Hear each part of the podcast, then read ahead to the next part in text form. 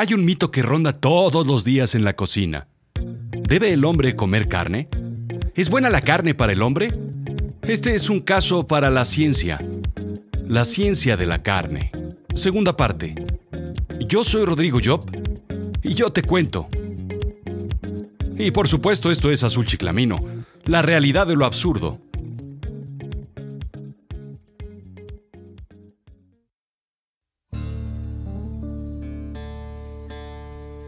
Mi duda fue, ¿cómo se expandió el consumo de la carne por todo el mundo? Las culturas fueron tomando diversas y caprichosas formas en el mundo. Si bien las costumbres veganas están extendidas sobre todo en India por el budismo y el hinduismo, en todo el mundo se consumen proteínas cárnicas. Eh, por supuesto, en países islámicos se ha eliminado de la dieta el cerdo, pero el resto de las proteínas animales se encuentran expandidas en todo el mundo, indica Business Insider. Por supuesto, la proteína favorita en todo el mundo es el pollo, indica la FAO, pero por mucho. Lo sorpresivamente interesante es que el segundo lugar se encuentra nada más ni nada menos eh, que el pato, por encima del cerdo. La explicación es simple y en una sola palabra. China.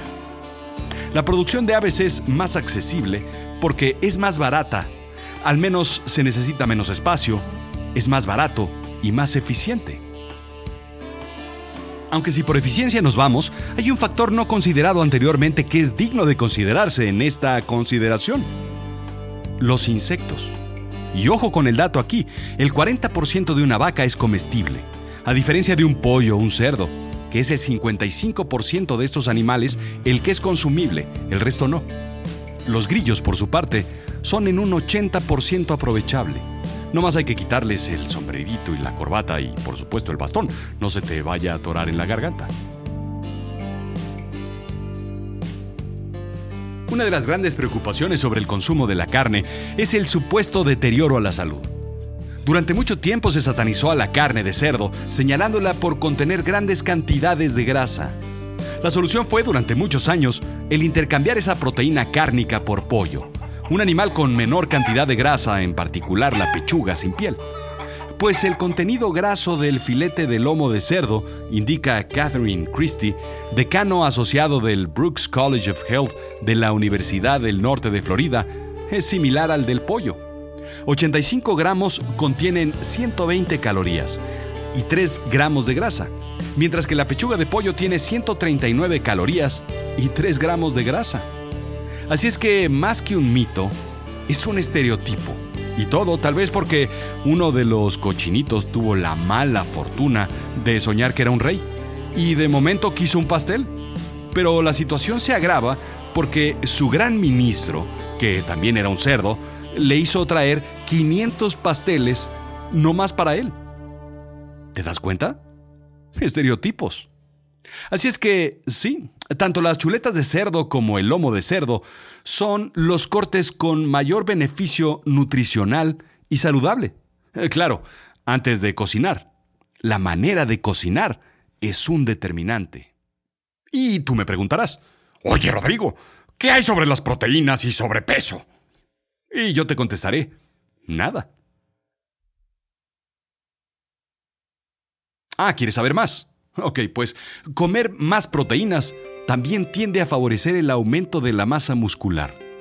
El músculo es metabólicamente activo y quema una pequeña cantidad de calorías durante todo el día.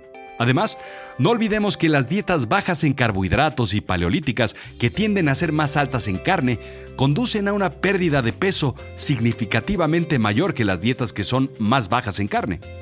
En todo caso, cuanta más carne de alta calidad comas, y menos de otras comidas, más fácil sería perder peso, indica Business Insider. Al final es muy sencillo. La culpa de tu sobrepeso no es la carne, son las porciones, los acompañamientos y la forma de cocinarla. La solución es usar platos más pequeños en tu vajilla. ¿O no? Lo cierto es que las culturas occidentales nos hemos vuelto más convenientes cada vez. No siempre es la costumbre de lo que comemos, sino de cómo lo comemos. Cada vez más procesado y cada vez más falso. Cada vez porciones más grandes y menos ejercicio. Así es que el secreto de la salud está en una alimentación balanceada, por lo que se recomienda hoy en día el denominado plato de alimentación sano, que no es más que una nueva representación de la antes llamada pirámide de la alimentación. Eliminada, por supuesto, por aquello de las pirámides, conspiraciones, illuminatis. Ya sabes cómo está el mundo.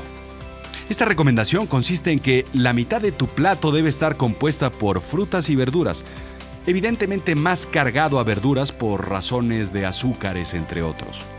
Una cuarta parte debe venir de proteínas energéticas como el pollo, carne, pescado, tal vez nueces, frijoles, entre otros. Granos enteros, la otra cuarta parte.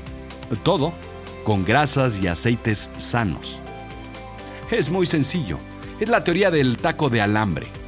Por supuesto, pollo o carne a preferencia, aunque la de chuleta funciona también muy, muy bien. Algo de cebolla, pimiento, cilantro, tomate y chile en una salsita verde para aderezar, por aquello de las verduras. Sobre una tortilla de maíz, eh, pero maíz de adeveras. Al lado, unos nopalitos y un poco de arroz con aguacate y agua de tamarindo o de jamaica sin azúcar para no pasarla a brincos.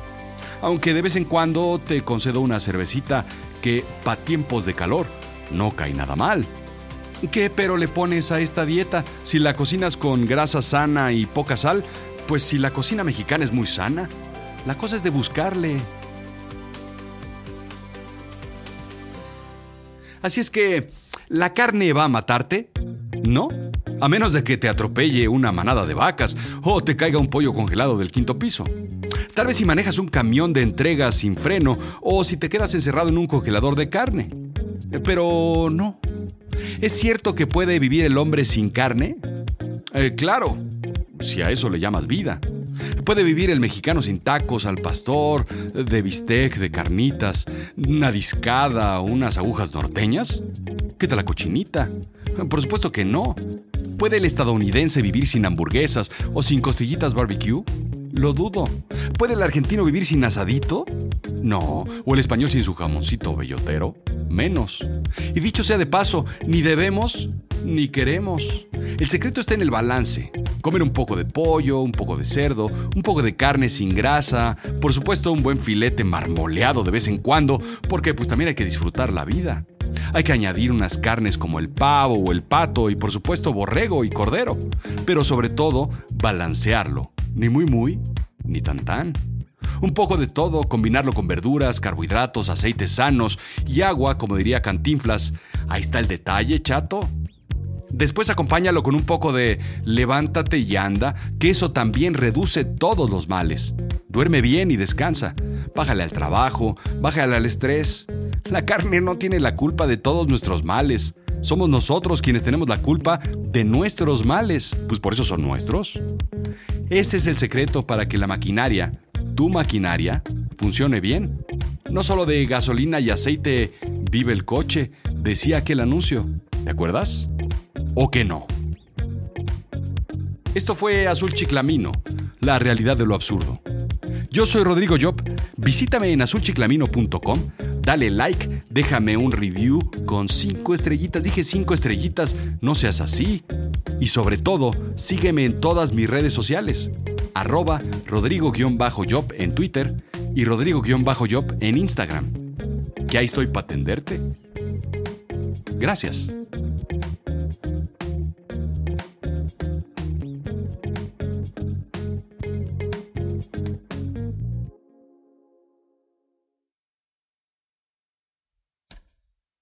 Listo. Pues ¿desde cuándo se come la carne? Desde el Tropilopithecus, aquel que usaba como una eh, camisita así, eh, tipo Magnum. Y desde más atrás.